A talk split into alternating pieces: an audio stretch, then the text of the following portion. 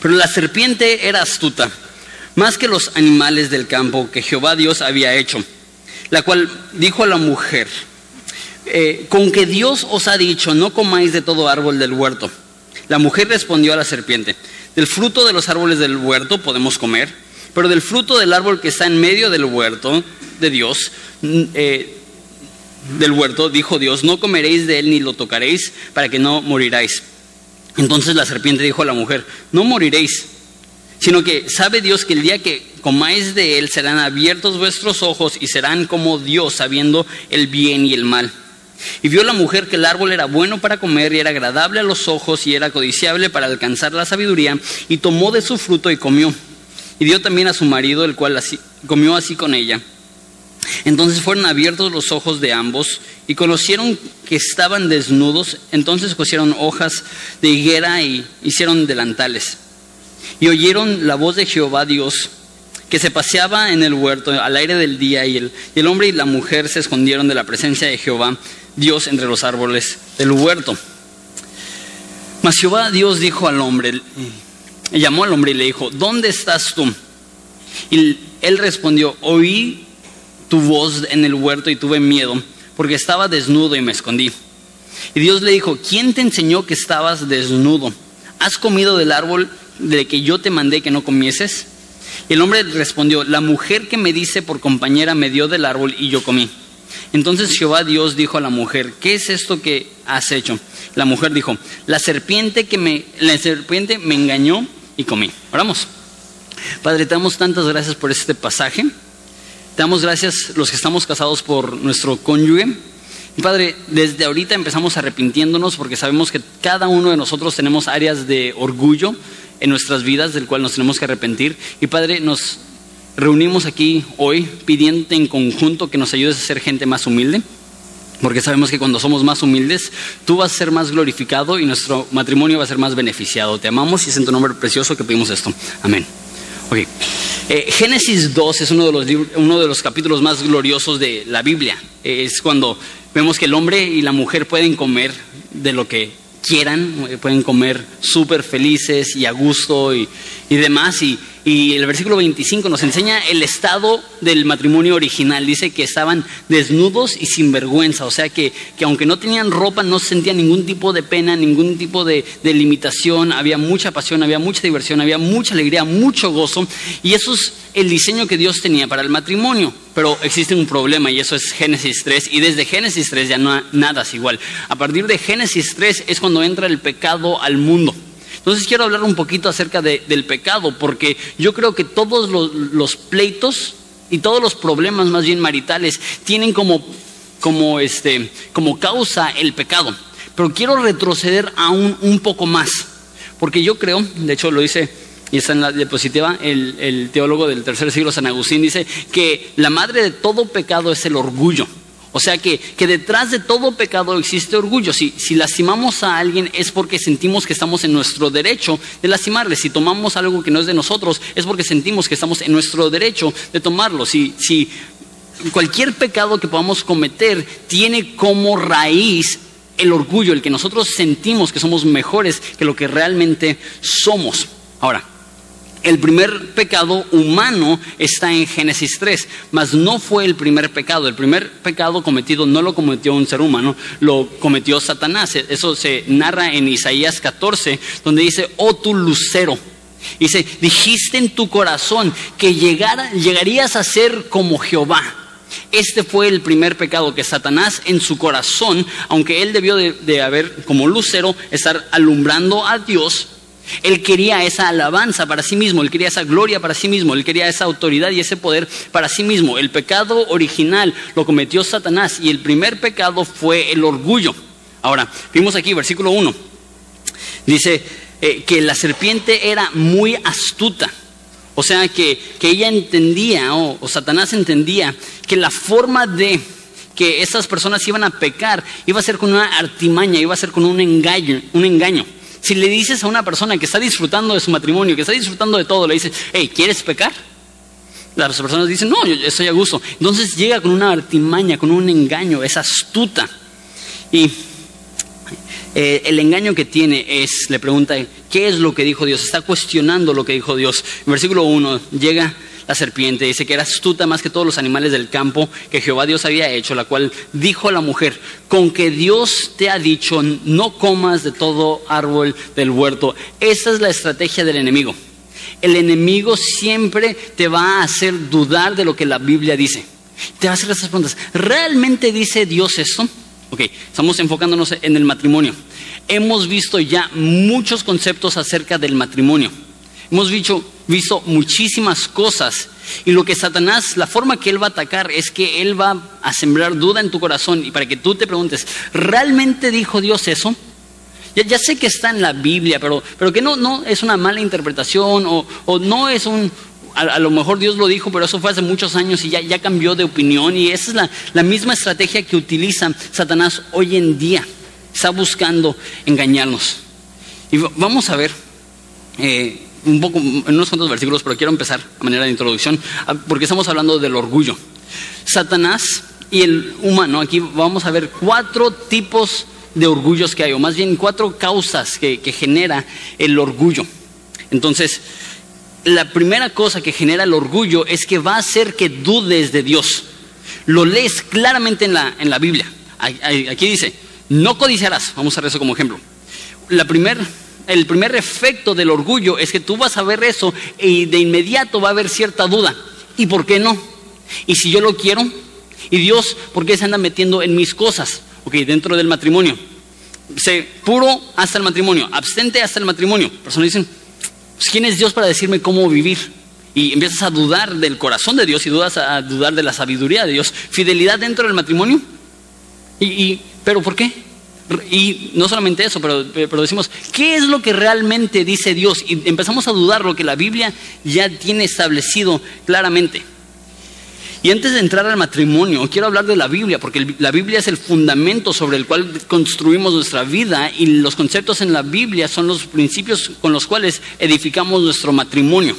Y si no sabemos leer la Biblia, no vamos a saber edificar nuestro matrimonio. Entonces, hay tres errores que vamos a ver en Génesis 1 al momento de leer la Biblia. Y esto es, eh, lo que dice Satanás es el, es el primer error. Seguimos en el versículo 1, dice. Satanás le dijo a la mujer, con que Dios os ha dicho, no comeráis o no, no comáis de todo árbol del huerto. ¿Es lo que dijo Dios? Más o menos, pero lo está distorsionando. Porque Dios no dijo, hey, no comas de todo árbol. ¿Qué es lo que dijo? Al contrario, dijo, de todo árbol del huerto puedes comer, puedes disfrutar, mas solo uno no puedes. Si es la diferencia, Dios se enfoca en lo positivo. Disfruta ese jardín, disfruta esa mujer, disfruta ese lugar, disfruta esa comida. Y llega Satanás y ¿qué es lo que dice? Aunque Dios te dijo que no hicieras esto. Le da la vuelta. Dios está enfocando en el lado positivo del mandamiento y Satanás siempre se va a enfocar en el lado negativo del mandamiento. Igual en tu matrimonio, igual en, en tu relación con tu cónyuge. Dios te dice, disfruta. Ese es el mandamiento claro de Dios que dice, gózate con la mujer de tu, de tu juventud. Que sean benditos tu manantial, que, que, puedas eh, disfrutar, porque no es bueno que el hombre esté solo y el que haya esposa haya el bien y, y, obtiene favor de Dios y del hombre. Todas esas promesas que hemos visto ya acerca del matrimonio. Y Dios está diciendo, eso es bueno, eso es bueno, eso es bueno. Y Satanás dice, ah, con que Dios no quiere que conozcas a otras mujeres aunque Dios no quiere, y, empieza a dar el lado, lado, negativo y muchas veces nos confunde. Una cosa más que quiero hablar de Satanás del versículo 1. Nosotros pensamos en la víbora, en la serpiente y tenemos imágenes negativas. ¿Por qué? Porque Génesis 3, Satanás es una serpiente, entonces cuando vemos una serpiente hoy en día nos da miedo eh, a, la mayoría de personas. Ahora, eso es lo, raro. La maldición que Dios le da a la serpiente es que se iba a arrastrar sobre su, panza. Entonces, al parecer, antes del pecado, la serpiente no era como hoy en día, era muy diferente. Eh, y acuérdate, eso antes del pecado, entonces no existía dolor, no existía ningún tipo de, eh, carnívoros. Ah, dice la Biblia que hasta los leones comían pasto, como, como, como, las, como las ovejas, como las vacas. Entonces no tenían nada que temer. Nosotros vemos ahorita una serpiente y decimos, uh, el diablo, uh, Satanás. Pero para ellos hubiera sido absolutamente normal ver una serpiente. Obviamente está la, la controversia? Pues estaban hablando literalmente, eso lo dejo a, a la Biblia. No sé si eso es literalmente una conversación que estaban teniendo o algo que, como cuando Satanás te habla a ti es a través de tu propia voz, en tu propio cerebro. No sabemos cómo estuvo. A lo mejor Dios sobrenaturalmente permitió y Satanás estuvo en esa serpiente y la serpiente literalmente habló. No sé. El caso no es cómo habló, el caso es lo que dijo. Satanás hasta hoy en día está cuestionando la Biblia porque sabe que si puede, si puede desacreditar la Biblia ya no tenemos base en la cual estar firmes en nuestro matrimonio. Entonces, número uno, el error que hacemos cuando llegamos a la Biblia es que la distorsionamos, la malinterpretamos no le damos el significado que Dios quiere que tenga. Y esto es lo que hace Satanás. El Nuevo Testamento habla mucho de falsos maestros que buscan usar la Biblia para sus propios bienes. Eh, me, gusta como lo dice Carlos Spurgeon, un, teólogo del siglo XX, eh, XIX de hecho.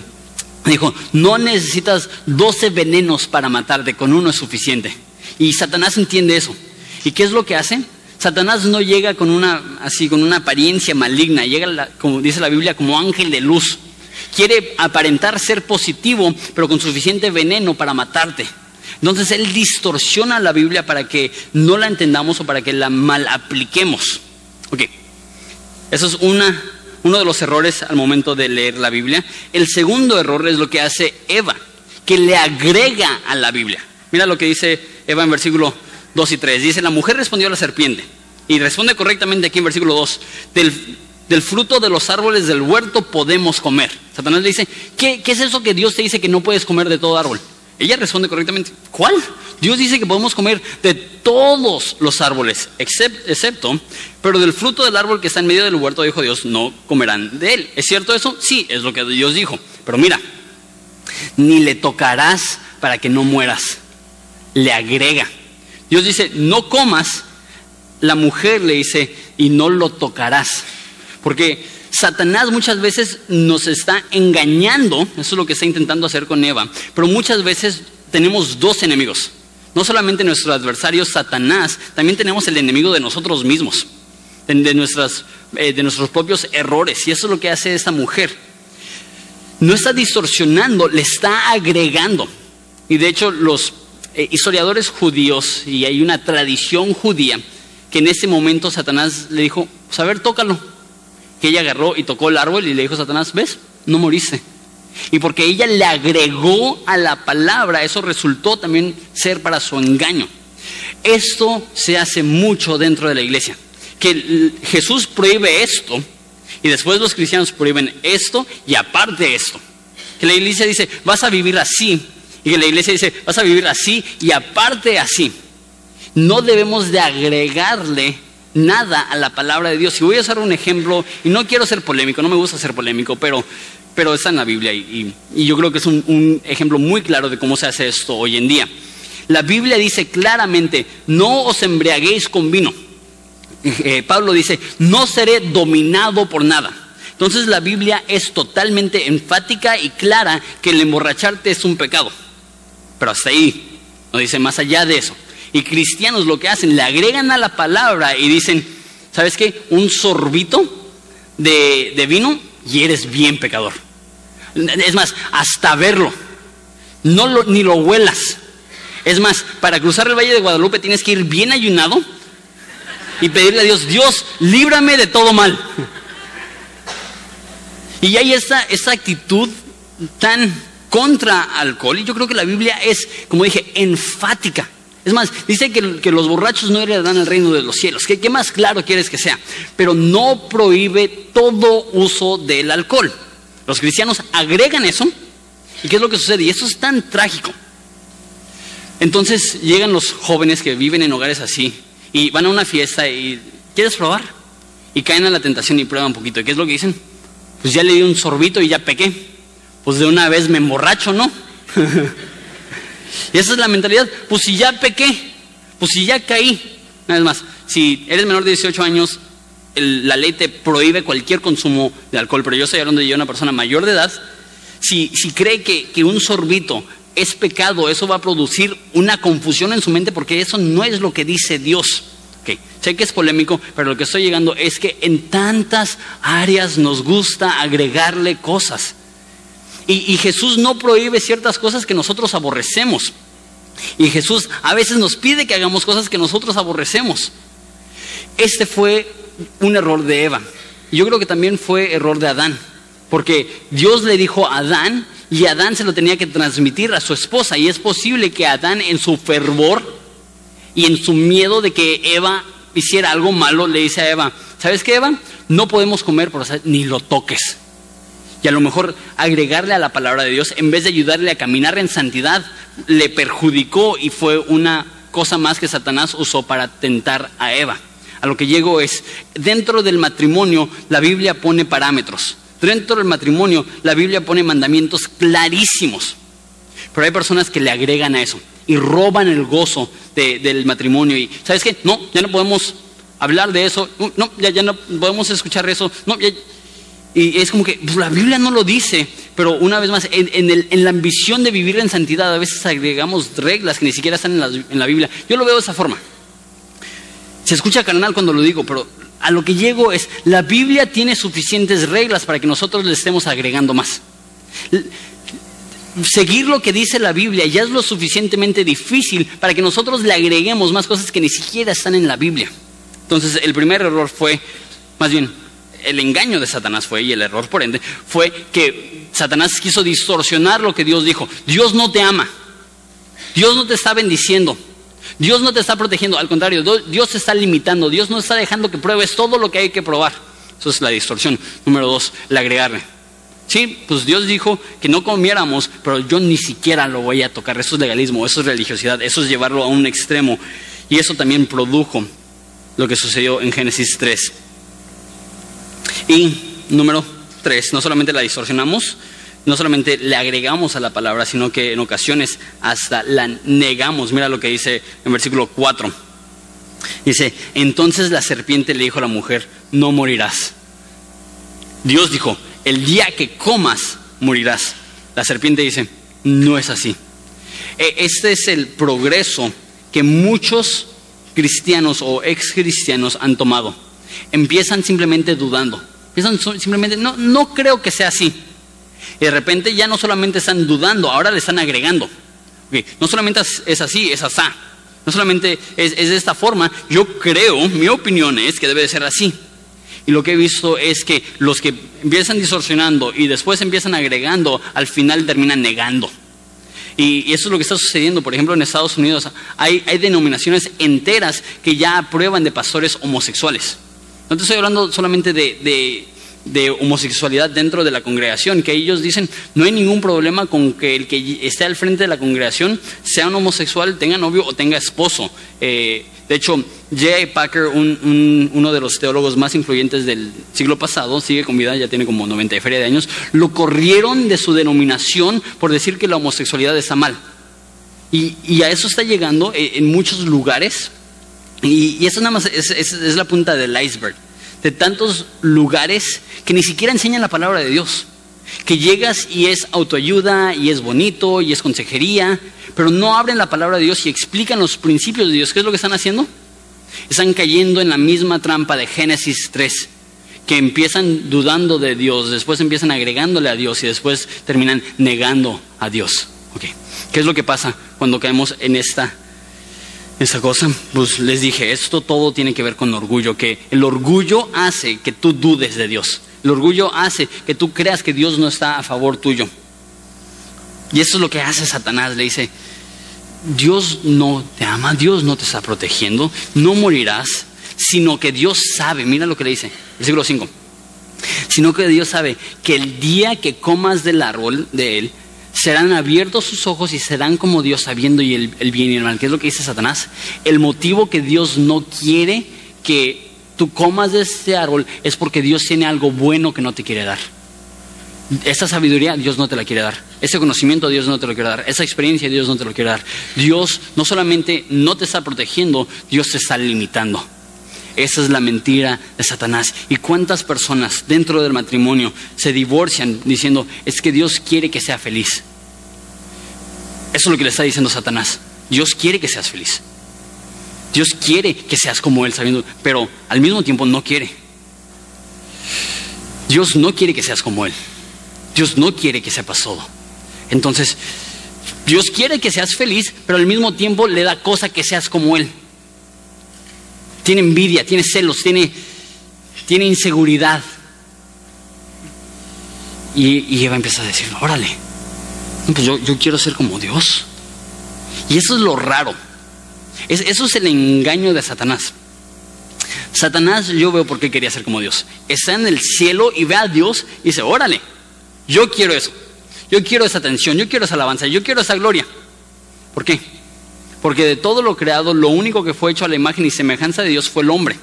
Entonces los ángeles no están hechos a la imagen y semejanza de Dios. Entonces veo por qué Satanás dice, mm, me gustaría ser así. Pero el hombre, Satanás dice, el día que comas serás como Dios. ¿Qué es lo que debió de haber dicho Eva? Pues ya me creó a su imagen y semejanza. Dice Génesis 1.26 que, que crearon al hombre y a la mujer en su imagen y semejanza. Dice, a, imagen de Dios los creó, varón y hembra los creó. El hombre y la mujer en ese momento eran perfectos. En ese momento estaban disfrutando el placer máximo que podían haber porque tener, porque no existía pecado. En ese momento estaban a la imagen y semejanza de Dios, teniendo comunión perfecta el uno con el otro, teniendo comunión perfecta con Dios. Y Satanás llega y dice, serás como Dios. Y ella dice, mm, me gustaría. En vez de decir, pues ya, y ya, ya tengo eso, ya soy portador de la imagen de Dios. Y ese es el, engaño. Número dos, el orgullo hace que quieras ser Dios. Dices, ok, Dios tiene soberanía, Dios tiene control, Dios tiene autoridad, yo quiero eso. Yo quiero soberanía, yo quiero control, yo quiero autoridad. Le dicen, serás como Dios. Ahora, eso es interesante. Sabiendo el bien y el mal. Muchas veces leemos las historias y no les prestamos mucha atención. ¿Qué significa que Dios conoce, que Dios sabe lo bueno y lo malo? ¿Y qué significa que le dice que cuando peques serás como Dios? Cuando desobedezcas serás como Dios. Es muy confuso. ¿Qué es lo que le está diciendo? Hay algunas personas que dicen, no, pues cuando peques vas a conocer que existe el mal y Dios sabe que existe mal, entonces en esa forma vas a ser como Dios, pero es más que eso. Aquí cuando dice, conocerás el bien y el mal, lo que está diciendo es, sabrás diferenciar entre lo bueno y lo malo, entonces ya no necesitas que Dios te diga nada. Tú vas a poder poner tus propias reglas porque tú vas a saber qué es lo bueno y tú vas a saber qué es lo malo. ¿Qué es lo que le está ofreciendo a la mujer? Dios te está poniendo esas limitaciones, no necesitas eso. Tú puedes tomar tus propias decisiones, tú puedes hacer lo que tú quieras, tú puedes tener autonomía. Esta fue la tentación. La tentación no es ser desobediente. La tentación es, ¿quién te va a decir qué hacer? Tú eres un adulto, tú, tú toma tus propias decisiones. Eso es lo que le está diciendo Satanás. Eso es orgullo. Orgullo es pensar que Dios no tiene ningún derecho para decirnos cómo vivir nuestras vidas. Nada podría ser más orgulloso que eso. Dios tiene todo el derecho de decirnos cómo vivir nuestras vidas. Dios tiene todo el derecho para darnos mandamientos, para darnos reglas, para darnos guía, para darnos las escrituras. Y es orgullo que dice, no, no quiero. Ahora, eso obviamente los cristianos dicen, sí, Jonathan, predícalo a los paganos. Es que mi hijo está bien mal y él necesita escuchar eso. Digo, hay que empezar nosotros. Porque la mayoría de cristianos vivimos como si Dios no mandara. La mayoría de cristianos vivimos como si nosotros fuéramos nuestros propios dueños y amos y dioses, y no es así. Y sí, obviamente el no cristiano probablemente no entiende eso, pero nosotros que sí lo entendemos, que el orgullo es malo y que el orgullo es ir en contra de lo que Dios quiere, debemos de ser los más dados a practicar los mandatos que vienen en la Biblia. Ok. Esa es la tentación. Serás como Dios. ¿Quieres ser como Dios? ¿Quieres ser tratado como Dios? ¿Quieres poner tus propias reglas? ¿Qué es lo que hace la mujer? Y vio la mujer que el árbol era bueno para comer. Eso se me hace tan raro. ¿Cómo sabes que algo es bueno para comer si nunca lo has probado? ¿Sí? A mí no me gustan los, los tomates. ¿Sí conocen cómo se llaman los pérsamos? ¿Persings? Los persings. los persings. Este, parecen tomate. Me acuerdo una vez que, cuando estaba adolescente que había unos en la casa de mi mamá y dijo, mamá, pruébalos. Y yo, pero no me gusta el tomate. No, no es tomate. Y lo probé y estaba bien dulce. Yo creo que es de las frutas más dulces que hay. Y cuando estuve viendo en Inglaterra de, misionero, de repente fui a, un, a, una frutería y los vi. Y los compré y, al parecer son un poco diferentes porque allá los importan de África y aquí sí, sí tienen en, México. Pero, pero una fruta súper, súper dulce. Y tú la ves y dices, es un mil tomate. Hasta tiene el rabito así verde. ¿Sí saben de qué estoy hablando? Sí, ok. Este, después regreso a, México y, me acuerdo que, ah, los vi en una frutería. Ah, sí, esos los comí un chorro en Inglaterra y, compré los más duritos. Porque en Inglaterra pues eran hasta crujientes, casi como una zanahoria. Entonces compré unos bien duros y me dijeron en la frutería, no te lo comas así, te va a picar la boca. No, yo, yo, ya sé, yo ya sé. y agarro y lo muerdo. No sé si, lo, si has probado un, un piercing que no, que no está maduro, pero es de lo más amargo que existe. y de hecho tiene ese sabor en tu boca por como una semana. Y, ves algo y tú dices, eso está delicioso o eso está bien malo y realmente no importa. Hay cosas que se ven malas que saben ricas y hay cosas que se ven ricas que saben malas. Entonces, ¿cómo Satanás, perdón, cómo Eva podría decir, sí, e, esto es bueno para comer? ¿Cómo sabía? ¿Cómo sabía? no lo hice a propósito, pero ¿cómo sabía? ¿Cómo sabía? ¿Se entienden? Está padre. ¿Cómo sabía cuál iba a ser el sabor? No sabía, lo que pasó es que había creído a tal grado la mentira de Satanás que ella dice, si, si Dios me está diciendo que no lo coma es porque es algo bueno que no, quiera que, que no quiere que tenga. Esto debe ser rico, esto debe ser bueno. Conozco personas que se han criado en hogares cristianos que empiezan a experimentar con drogas diciendo, si no lo pruebo, ¿cómo voy a saber que no me gusta? Y conozco personas que ahorita son totalmente drogadictos porque en su adolescencia tenían esa mentalidad. ¿Cómo voy a saber si no me gusta? Ella vio eso y dijo, e-, eso es agradable, eso lo necesito probar. Si Dios me lo está prohibiendo es porque es algo bueno que no quiere que tenga. No solamente era este, agradable, bueno para comer, sino dice, era agradable a los ojos, era bonito. Y el árbol codiciable para alcanzar la sabiduría. ¿Cómo sabía eso? Porque Satanás le dijo, si comes esto serás sabio como Dios. Ahora, esas son las mismas artimañas que Satanás usa hasta hoy en día. De hecho, nos dice en Primera de Juan, lo estudiamos hace poco, eh, que lo que está en el mundo son los deseos de la carne, los deseos de los ojos y la vanagloria de la vida. Lo que tu carne te pide, lo que a tus ojos se les antojan y lo que tu, tu vida siente que merece. Eso es la vanagloria de la carne, la vanagloria de los ojos, perdón, el, deseo de la carne, el deseo de los ojos y la vanagloria de la vida. Entonces aquí dice el árbol era bueno para comer, deseos de la carne. Era agradable para los ojos, deseos de los ojos, y era deseable para alcanzar sabiduría, la vanagloria de la vida. Satanás se tentará con estas mismas cosas. Ok. Y aquí está lo trágico. Y una vez más, lo trágico no es tanto que comió, lo trágico es que dudó de Dios. Lo trágico no es tanto que comió, lo trágico es que en su orgullo ella dijo, yo merezco ser tratada como Dios. Por eso digo que el orgullo es la madre de todos los pecados, que todos los problemas que tenemos de alguna forma u otra se, derivan de, de esa mentalidad. Esto es lo que yo merezco. Y dice, y tomó de su fruto y comió. Y dio también a su marido, la reina Valera no lo incluye, pero muchas versiones incluyen que dicen, su marido que estaba ahí, el cual comió así como ella. No es que Adán estaba en algún otro lugar buscando frutas, nadando en un río. De repente llega y ve a Eva y dice, ¡Ah! Eva, ¿qué hiciste? No. Lo más probable, si ves cómo está escrito en el hebreo original, es que Adán estaba ahí junto con ella. Y Adán, en vez de proteger a su esposa, en vez de decir, no, Eva, no lo escuches, no, Eva, así no es, no, Eva, sí Dios nos ama, no, Eva, no dudes de Dios, estaba ahí. ¿Sabes qué es lo que se me hace tan raro?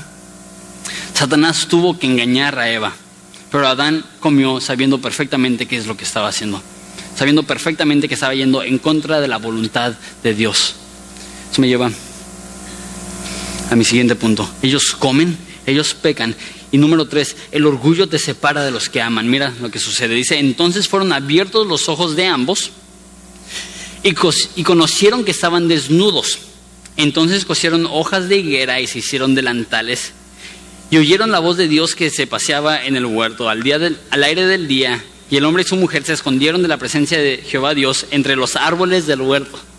Qué cómico y trágico. Pecan y de repente el hombre ve a su mujer y dice, oye, estamos desnudos. Y lo primero que sucede cuando pecan es que tienen vergüenza y se tapan, se esconden, se separan del uno del otro. La vergüenza es el producto del pecado y el pecado es causado por el orgullo. Entonces, cuanto más orgullo tengamos, más vergüenza vamos a sentir y cuanto más vergüenza vamos a sentir, más separación va a haber. Por eso creo yo que los matrimonios más felices no son los que hacen lo que ellos quieren, los matrimonios más felices son los que son obedientes a los mandamientos de Dios, porque cuanto más obediente eres es porque eres más humilde y más estás poniendo en práctica lo que Dios ha dicho. Entonces se, se tapan con, con hojas de, de, higo, hay una higuera allá en el Instituto Bíblico y son hojas grandes. Entonces no sé cómo, pero de esas hojas cosen para sí ropa, para tapar su vergüenza, para tapar su desnudez. Lo que antes les llenaba de gozo, ahora les llenaba de pena. Y eso es lo que es un poco cómico. Y llega Dios y empieza a caminar en el huerto. ¿Y qué es lo que hacen? ¡Hey! ¡Escóndete! Como niños. Juanito tiene año y medio, ya está llegando a la edad donde, donde se esconde. Eh, de hecho, eh, tengo un garrafón de agua y le encanta tirar el agua. Le encanta. Y ya sabe. Y a veces le digo, Juanito, y me ve. Yo, le hablo en inglés, digo, ¿Do you want a spanking? Le hace. Entonces yo sé que sabe. Y le pica y yo digo, mendigo chamaco, ven aquí que te voy a sonar. Así ya sé, se me olvida el inglés, ¿no? En ese momento. Pero cuando él agarra eso, corre y se pone debajo de la mesa. Sí, yo, yo, hasta yo me acuerdo cuando yo hacía eso de niño. Se pone debajo de la mesa y él cree que porque él no te puede ver, porque la mesa está tapando sus ojos, que tú no lo puedes ver a él. Pero ¿cuál es el problema? La mesa solamente les tapa aquí. Entonces ellos creen a la luz del día que se están escondiendo. Y hasta puedes jugar con ellos y dices, ¿dónde está Juanito? Y ellos creen, mira, qué tonto mi papá. Cuando la realidad es que el tonto es otro. Eso es lo que está haciendo Adán. Rápido, atrás del árbol, no te muevas. Y casi lo, en el próximo versículo le, dice, Adán, ¿dónde estás? Casi siento que, que es como cuando tú ves a tu niño abajo de la mesa, Juanito, ¿dónde estás? Ellos, ellos se esconden, primeramente el uno del otro, se esconden de Dios. Porque la Biblia dice que Dios resiste al orgulloso, más da gracia al humilde. Porque es, imposible que nosotros nos acerquemos a Dios en humildad pidiendo ayuda si ni siquiera notamos que somos personas que necesitamos ayuda, si, nuestro orgullo nos ciega. Ok. El orgullo te separa de los que más amas. Número tres. Número cuatro, perdón. Entonces, oyen la voz de Dios, se esconden. Número cuatro, el orgullo hace que no tomes responsabilidad. Mas Jehová Dios llamó al hombre y le dijo, ¿dónde estás tú? Y él respondió, oí tu voz en el huerto y tuve miedo porque estaba desnudo y me escondí. Tiene su excusa. Pues claro, Dios, me escondí.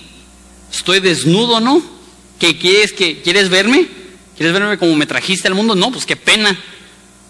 Y después le dice, Dios. Y Dios le dijo, ¿quién te enseñó que estabas desnudo? Me imagino a Adán como que ya me descubrió. Porque hasta ese momento él estaba desnudo y ni siquiera se daba cuenta que estaba desnudo. Peca y tiene pena, tiene vergüenza. Y Dios, Dios, pues claro que me tapé, pues tengo pena. Y tienes pena porque pecaste. Tienes pena porque comiste. Mira lo que dice. ¿Quién te enseñó que estabas desnudo? Has comido del árbol que yo te mandé que no comieras. Ahora, interesante. ¿Quién fue la primera persona que comió del fruto prohibido? Eva. Dice, comió y le dio a su esposo que estaba ahí. Interesante. Adán come después de Eva, los dos se esconden y a quién es el que llama a Dios. Dice, y llamó al hombre. ¿Pero por qué?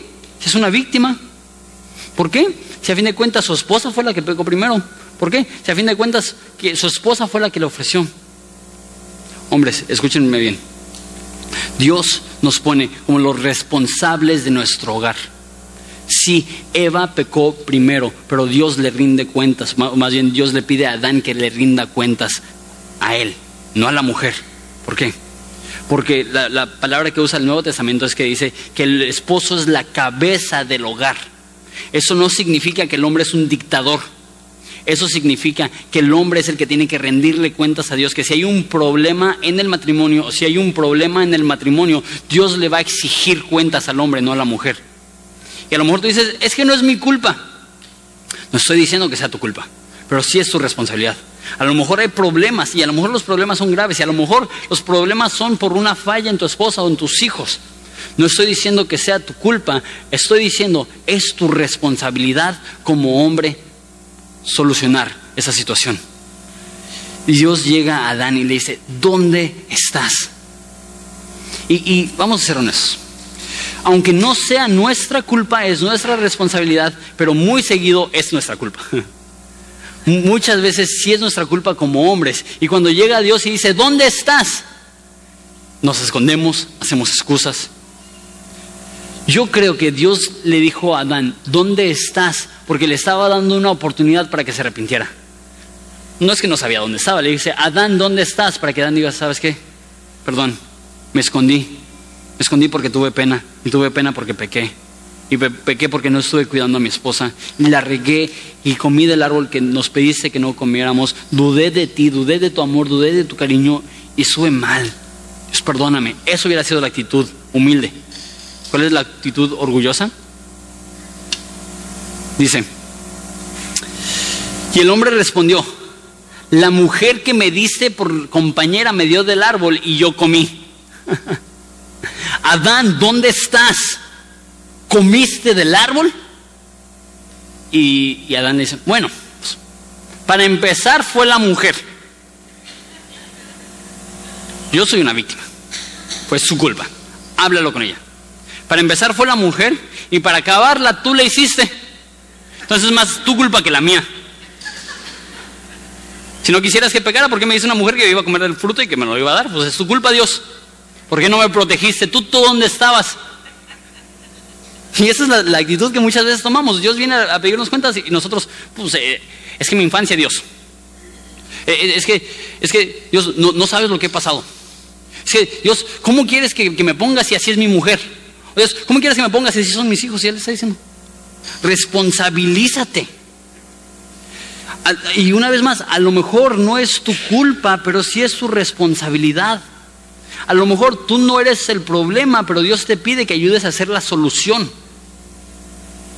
Y en vez de hacer excusas, dice, debes de decirle a Dios, Sí, Dios, hay problemas. Sí, Dios, hay errores. Sí, Dios, hay conflictos. Sí, Dios, hay falta de comunicación. Voy a tomar la responsabilidad, voy a tomar las decisiones correctas, voy a asegurarme de que mi esposa se sienta amada, voy a asegurarme de que mi familia salga adelante. Y esa es la actitud que debe de tomar un hombre humilde, pero reitero, muchas veces tomamos la, la actitud opuesta.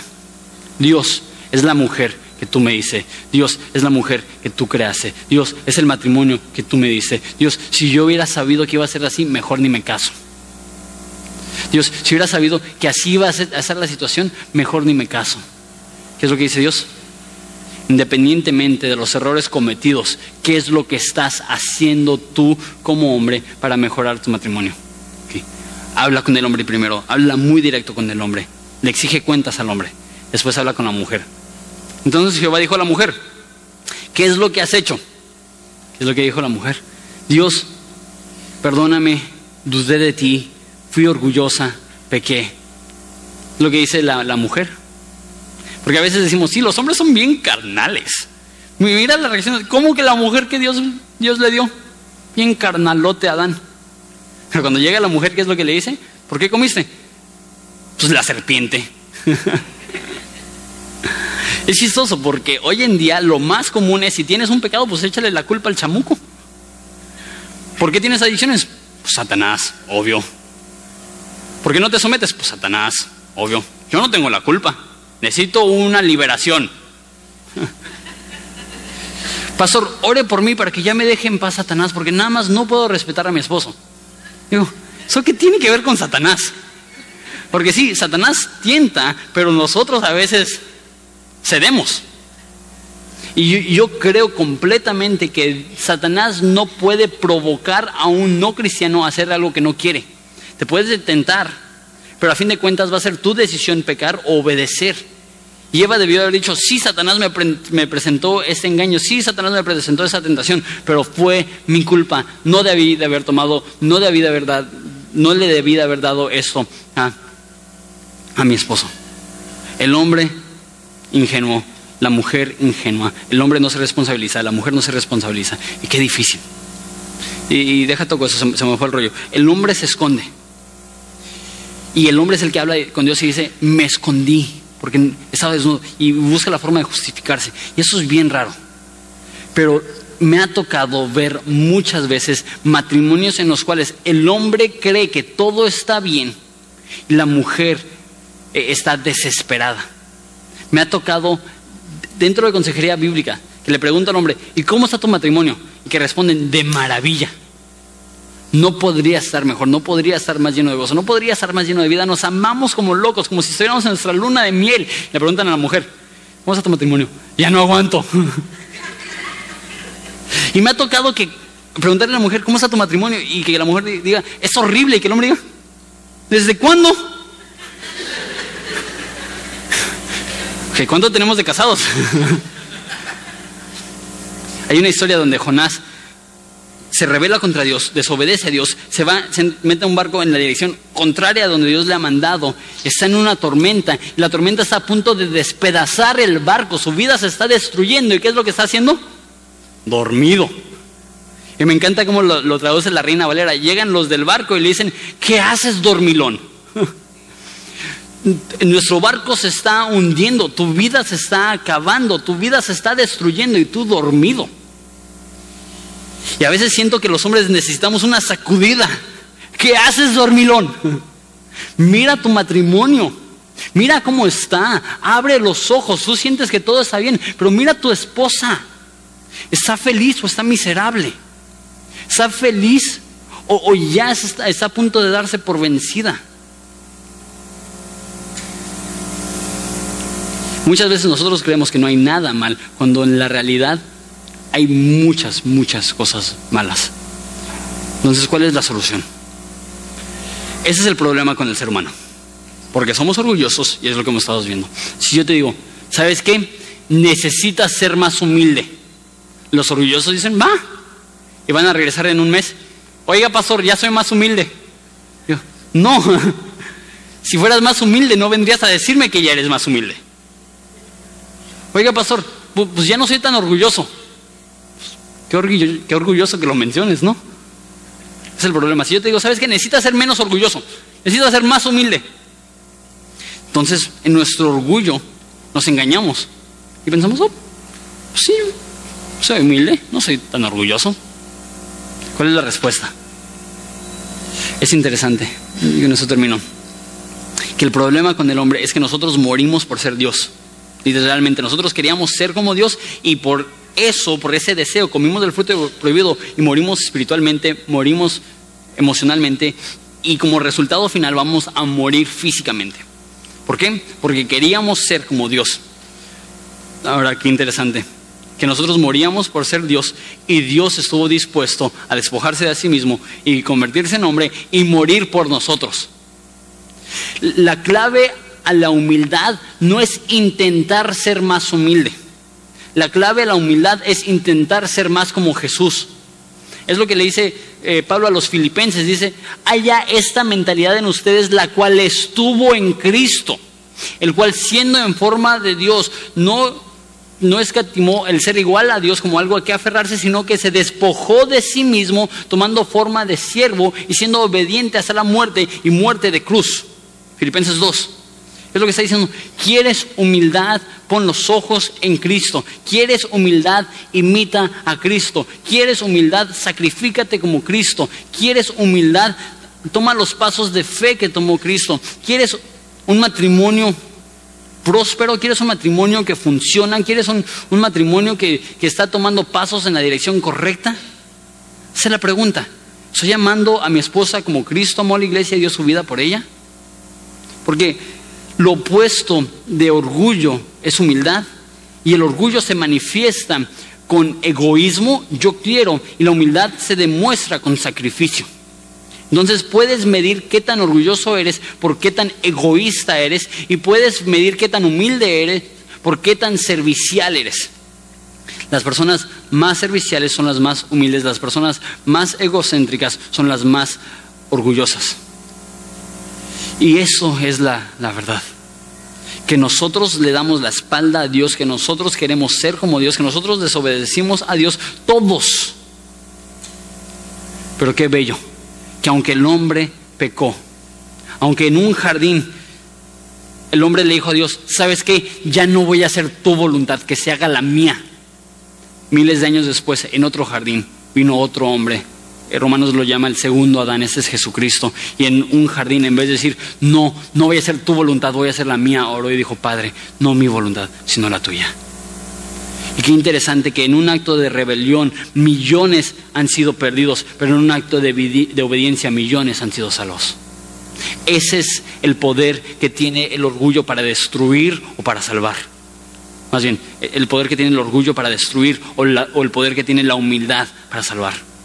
Eso es el poder que tiene el orgullo para deshacer y eso es el poder que tiene la humildad para crear. Entonces les voy a pedir a todos que se pongan de pie.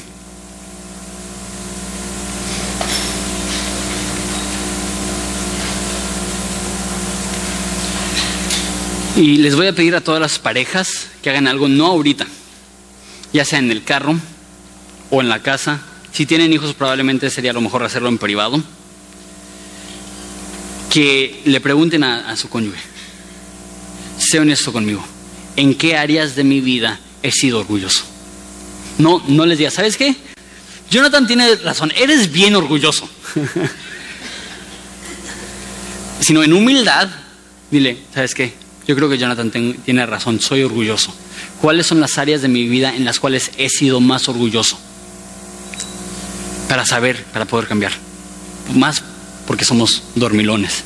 También tu mujer, dile a tu esposo, esposo, ¿en qué forma he sido egoísta? ¿En qué forma he sido orgullosa? ¿En qué forma he sido egocéntrica? Y sabes qué, a lo mejor va a ser una, una conversación difícil. A lo mejor va a ser una conversión dolorosa, pero sabes qué, va a ser un paso en la dirección correcta. Porque vas a poder ver, ok, mi esposo me ama lo suficiente para humillarse y hacerme esta pregunta. Y mi esposa me ama lo suficiente para humillarse y hacerme esta pregunta. Entiendo que muchos de los que están aquí no están casados. A lo mejor ve con tu mejor amigo, a lo mejor ve con alguien que, estimas mucho y pregúntales. Sé franco, sé honesto. La Biblia dice que, que mejor es la herida de un amigo que el beso de un enemigo. A lo mejor te va a herir un poco, pero dile, sé honesto conmigo, ¿en qué áreas de mi vida he sido orgulloso? ¿Y cómo puedo ser una persona más humilde y más servicial? Y la respuesta, una vez más, no es, échale más ganas, sé mejor persona. La respuesta es poniendo los ojos en Jesucristo, el autor y consumador de nuestra fe, que por el gozo puesto delante de él sufrió la cruz, menospreciando el oprobio. La solución al orgullo no es enfocarte en tu orgullo, la solución al orgullo es enfocarte en tu Salvador. Y eso es lo que cada uno de nosotros necesitamos. Oramos. Jesús, te pido por cada uno de los que estamos aquí. Me incluyo como una persona que, en mi orgullo he causado dolor y, problemas en, en mi matrimonio. Padre, y yo sé que cada uno de nosotros, porque no hay nadie que puede decir, yo no soy orgulloso. Todos somos hombres y mujeres orgullosos que estamos a través del poder del Espíritu Santo ser más humildes. Pero nadie puede llegar al momento donde dicen, yo ya soy humilde. Jesús, hay tantos matrimonios que están sufriendo porque los dos tienen la actitud, ¿cómo me vas a servir? Padre, ayúdanos a tomar la actitud, ¿cómo puedo servir? ¿Cómo puedo ayudar? ¿Cómo puedo dar mi vida para mi cónyuge, así como Cristo murió y dio su vida por mí? Jesús, te pido por el valor, la valentía, el coraje para poder tomar las decisiones que van a ayudar a que nuestro matrimonio sea próspero. Padre, te pido que, que hoy, hoy sea un parteaguas para esos matrimonios, que hoy podamos recordar que Dios nos habló acerca de nuestro problema, de nuestro orgullo, y que podamos, poniendo los ojos en Jesucristo, continuar en nuestro camino y en nuestro caminar de la fe y ser mejores esposos y mejoras esposas. Te amamos y es en tu nombre precioso que pedimos esto. Amén.